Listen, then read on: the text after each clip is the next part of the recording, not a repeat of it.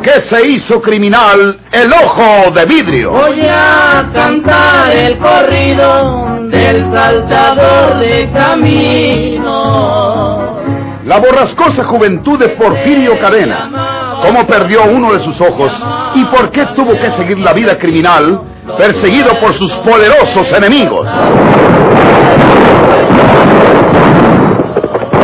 Una nueva serie campilana del escritor norteño, don Rosendo Ocaña.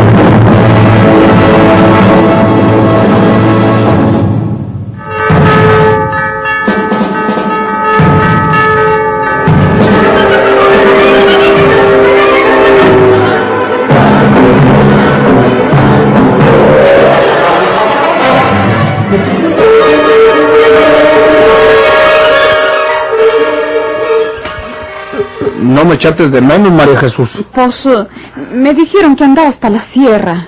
No me extrañó porque me habías dicho que ibas a ir para allá para ver si hallabas a Porfirio, ya fuera vivo o, o que se hubiera muerto. Te iba a avisar, pero se me fue el tiempo en esto y lo otro. Se hizo noche. Y como yo quería salir el martes en la madrugadita, pues me agilé tempranito.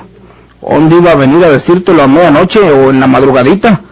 Mejor pensé, se lo explico a la vuelta. Traigo malas noticias, María Jesús. ¿Sí? ¿Por qué? Pues eh, ni quisiera decírtelo, pero pues al cabo tienes que saberlo. ¿Qué gano con dejarlo para después? Yo supongo lo que es. Mi hermano Porfirio murió, ¿verdad? Pues eh, Dímelo de plano. Como que era había de chillar. mm, me fui hasta más allá de la meseta. Anduve observando todo aquello por allí, hasta que di con una cueva muy bien escondida. Entré, y cuál sería mi sorpresa al descubrir en la oscuridad de la cueva los esqueletos de dos personas. Mi hermano y Juanita. Tienen que ser ellos, ¿quién más? Me dio mucha lástima como estaban aquellos huesos humanos.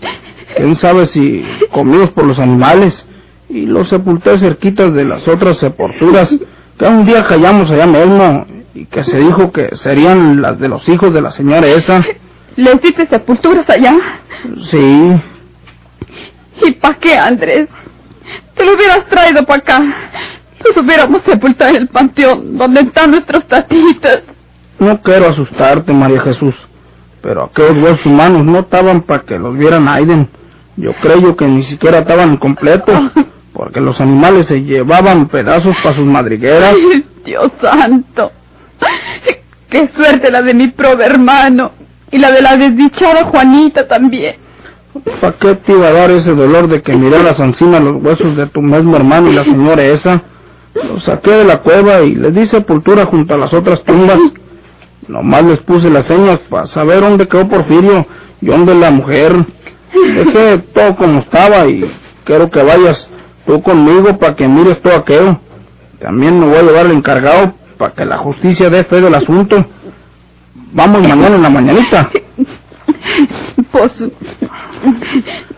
Dímelo de seguridad, para poder ponerme de acuerdo con el encargado un Ciro. bueno, mañana vamos. Prove de mi hermano Porfirio. Valía más que lo hubieran matado los soldados y me hubieran entregado su cuerpo para sepultarlo yo a mi gusto. No que quedó por allá, donde se lo comieron los animales.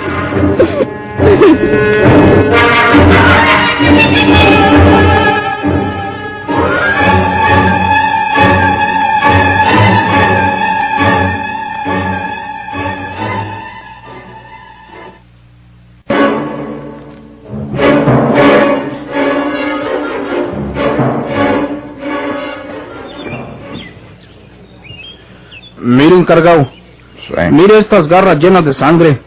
Son trapos que fueron de Porfirio y de la mujer esa. Ahora mire usted estas dos pistolas. Ábralas para que mire que tienen el cilindro todos los cartuchos quemados. ¿Verdad? Sí. Ahora mire la otra. ¿Qué le parece? Las dos pistolas fueron disparadas. Todos los cartuchos están quemados en el cilindro. ¿Y, y eso qué quiere decir? Quiere decir que Porfirio mató a esa mujer y se mató él. O al revés, que la mujer lo mató y se mató ella. O también puede ser que se hayan agarrado a balazos entre los dos. Se vaciaron las cargas de las pistolas y quedaron muertos ahí mismo. ¿Qué creías tú, María Jesús? Pues Juanita y Porfirio vivían de pleito. Porque ella no quería seguirlo para la sierra. Y él quería que ella a la fuerza estuviera con él. No me cabe duda que se enojaron. Y que Juanita, desesperada, agarró una pistola y le tiró. Y como Porfirio era tan rápido para la pistola, pues también sacó la de él y la mató. Y como dice aquí el encargado, los dos quedaron bien muertos. No puede ser de otra manera. Así no tiene que haber sido. Y como los hacendados y los mineros ofrecieron diez mil pesos por Porfirio, vivo o muerto, pues se me hace que tú vas a poder cobrar ese dinero, Andrés Ausón. No, no, encargado. Yo no quiero nada. Yo no soy capaz de cobrar dinero por la muerte de un amigo. Ármese usted, encargado. Dígales que usted descubrió los cuerpos y que usted les dio sepultura, dando fe como autoridad. Y que si bien los sepultó aquí, sin traer otra autoridad superior, fue porque ya estaban en descomposición los cadáveres. Lléveles como pruebas las garras llenas de sangre y las pistolas con los cartuchos quemados. Y exíjales que le entreguen los diez mil pesos que ofrecieron por Porfirio Cadena, vivo o muerto. Eh, ¿Tú me sirves de testigo? Seguro. ¿Quieres la mitad del dinero? No quiero nada. Yo no quiero traficar con la muerte de un amigo mío. Y Porfirio Cadena era mi amigo, mi mejor amigo encargado, para que se lo sepa. Está bueno, Andrés Ausón. Ahí nos veremos. Hasta luego, señora. Que le vaya bien, don Ciro.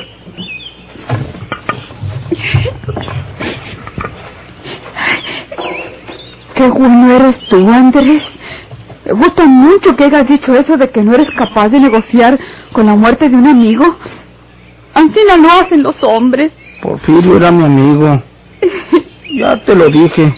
Por eso y porque te caro de verdad, te pregunto si quieres casarte conmigo.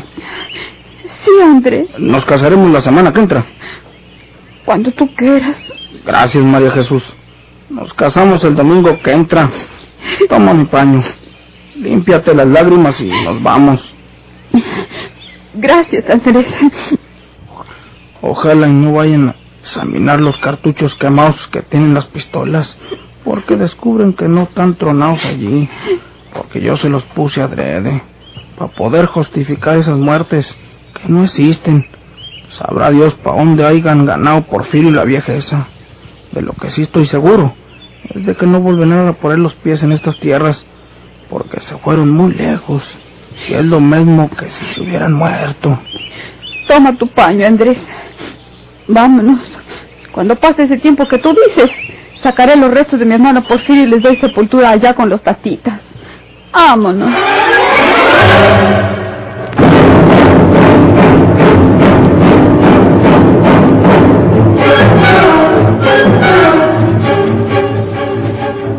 Se entenderá que todo aquello era una farsa construida por Andrés Sauzón, el ladino ranchero que andaba tras la fortuna que recibiría muy pronto María de Jesús, y que ni ella misma lo sabía aún.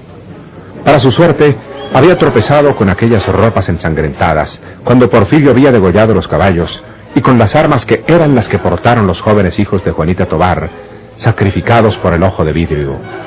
Los cartuchos quemados se los había encontrado Andrés allí mismo en la sierra, en distintos sitios, ya que eran los disparados por el mismo Porfirio en distintas ocasiones.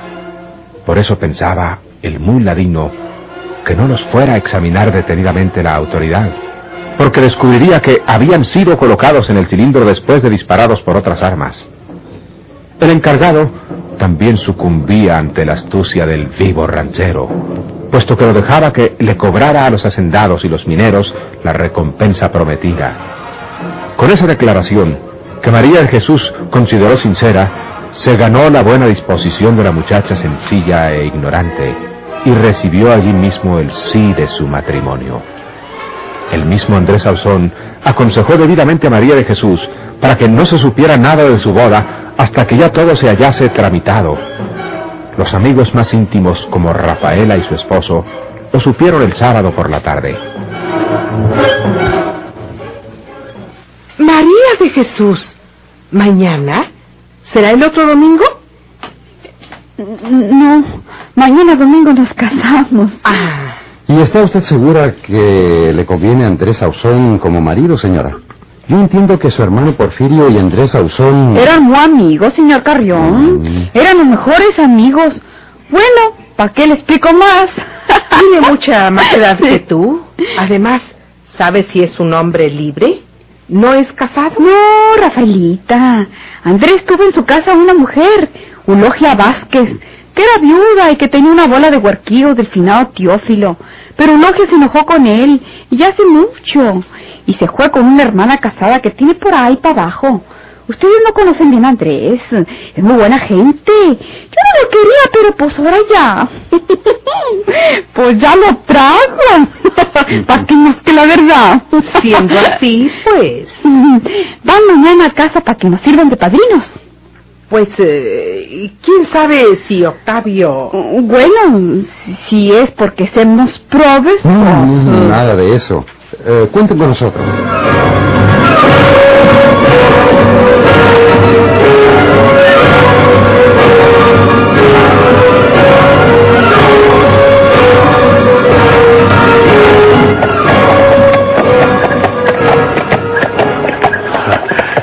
Bonito San Luis Potosí.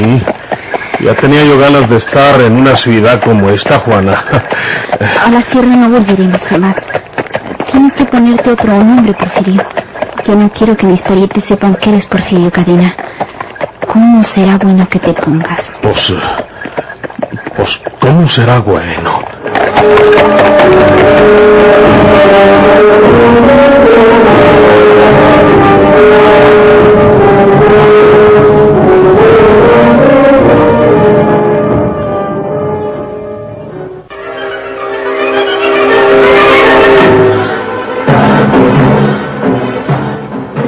Parientes.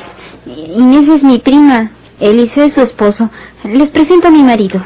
Mucho gusto. Eliseo Gómez para servirle. Gracias. María Inés Tobar de Gómez. Sí, muchas gracias.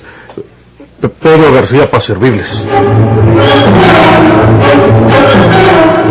Porfirio y Juanita habían llegado a la conclusión de que él se pusiera Pedro y que empleara el apellido materno, García.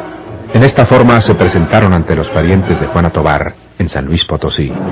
Los fugitivos nunca se detuvieron a pensar en la serie de contradicciones en que caerían en aquella casa, ni tampoco en todo lo que de Juanita sabían sus parientes por los periódicos.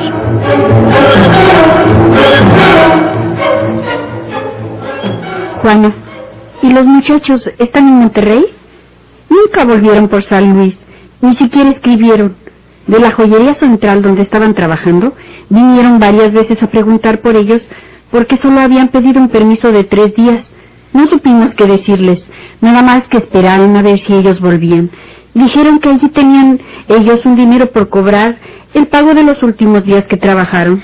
Ah, sí, pues eh, están trabajando en Monterrey porque por estar cerca de ahí. Ah, Nosotros nos quedamos esperando que nos escribieran, pero nunca lo hicieron. Y ni modo de escribirles nosotros, porque pues no sabíamos a qué dirección. Ah, pues hubo algunas dificultades por allá. Eh, Yo me casé con por, eh, con Pedro y estuvimos de viaje. Ya saben ustedes lo que son los muchachos. Se les olvidan las cosas. Eso sí. Eh, nosotros venimos nomás a visitarlos. Vamos a parar en un hotel por unos días. ¿Hotel? ¿Pero por qué? ¿Esta es su casa? No quisiéramos dar molestias. Ay, no digas eso, Juana. Somos de la misma familia. Aquí tenemos un cuarto que era el que ocupaban los muchachos. Todavía está con las dos camas que ellos mismos compraron. Nosotros les habíamos facilitado una cama amplia para los dos, pero ya cuando comenzaron a trabajar bien, compraron esas camas y las pusieron en su cuarto.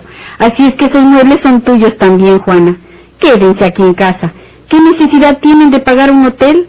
A menos que no les guste nuestra casa o nuestra compañía. No, no, no, eso no, señora. No, Inés. Entonces, eh, ¿se quedan? Voy a arreglarles el cuarto. Yo voy contigo, Inés.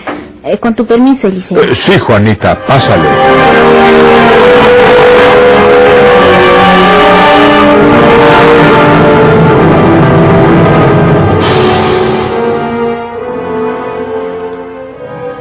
Yo creía que ese señor era aquel con el que tenía relaciones, Juana.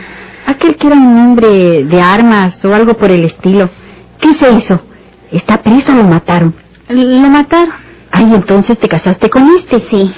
Ay, no recuerdo qué apodo le decían a aquel hombre que tuvo relaciones contigo antes. Estaba tratando de acordarme, pero no puedo. Pues le decían tantas cosas. ¿Ves qué amplio y ventilado está el cuarto? No tiene objeto que vayan a parar a un hotel por unos días que estén de paso en San Luis. Tienes razón. Esta gente sabe demasiado de nosotros.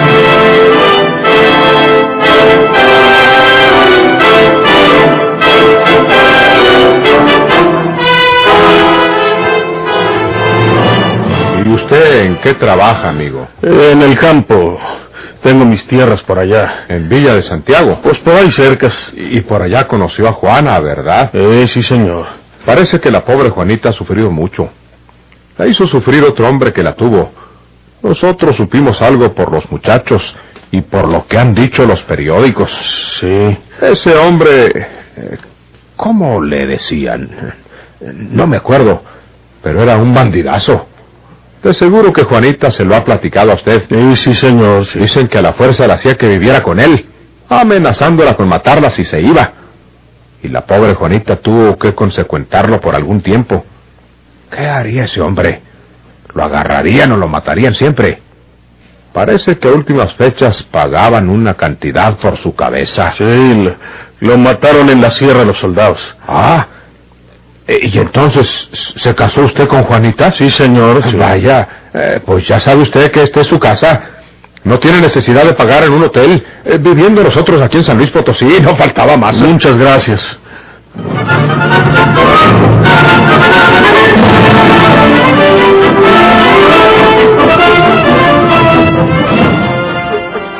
¿Por qué no me dijiste que tus parientes estos saben tanto de nosotros, Juana? Ya me comía preguntas el viejo, ya nos hallaba la puerta. Por la misma prueba pasé yo. Cuando estábamos solas en ese cuarto, Inés y yo, me hizo una serie de preguntas que nunca hubiera esperado. Nosotros olvidamos que los periódicos van muy lejos, lo mismo que las noticias de la policía y del ejército. El viejo se me queda mirando sin parpadear. Se me hace que nota que tengo el ojo de vidrio. No lo creo. Y si así fuera, ¿a poco nomás tú tienes un ojo de vidrio? Nos vamos de aquí, Juana. ¿Para dónde? Hay que esperar para que se olvide todo aquello. ¿Quieres que en el hotel te vayan a reconocer para que le avisen a la policía? Es preferible, en todo caso, que te reconocieran mis parientes. En último extremo, les contaríamos la verdad. Ellos no pueden denunciarnos. Ten paciencia, Porfirio. Y mucho cuidado, Juana. Ya van varias veces casi me dices Porfirio y luego le compones para decirme Pedro. ¡Águilas!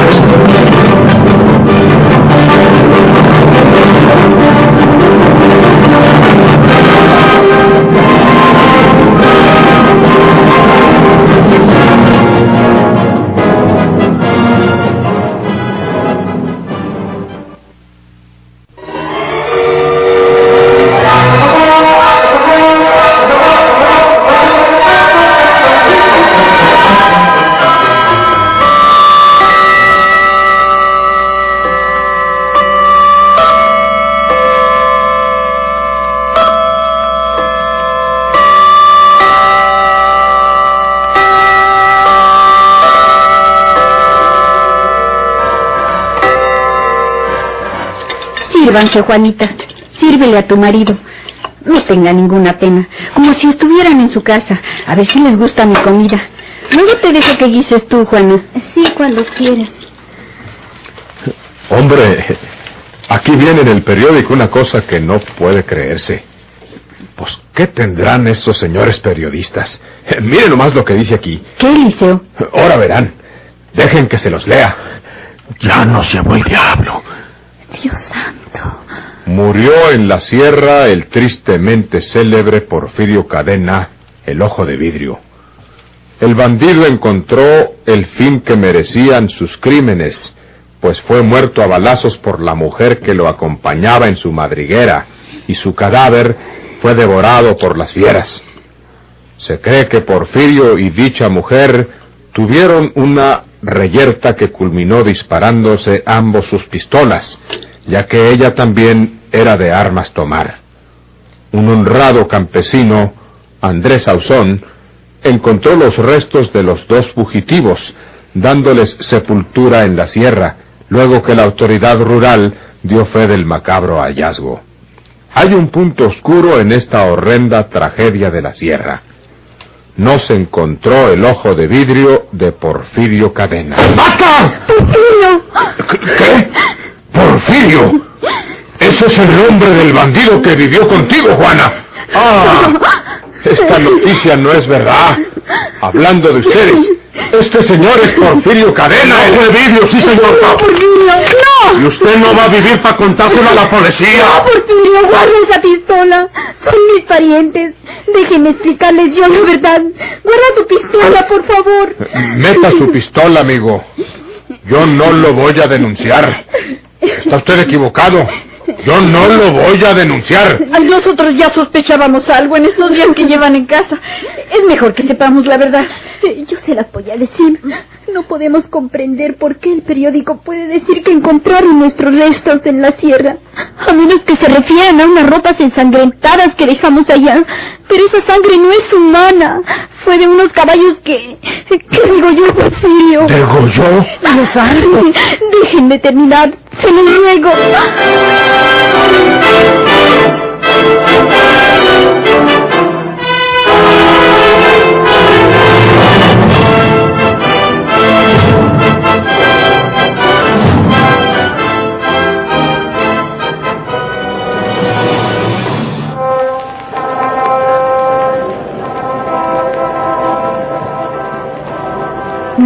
Que mi hermano Porfirio me trujera del brazo para dejarme contigo, Andrés. Vamos a ser muy felices, María Jesús. Tu hermano verá esa felicidad de donde quiera que esté. Sí, donde el cielo. O dentro del infierno.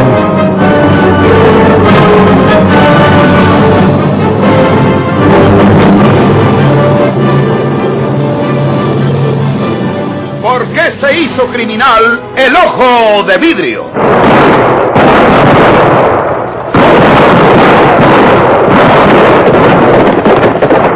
Muchas gracias por su atención.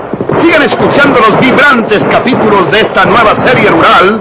¿Por qué se hizo criminal el ojo de vidrio? se disfrazaba de arriero para asaltar los poblados.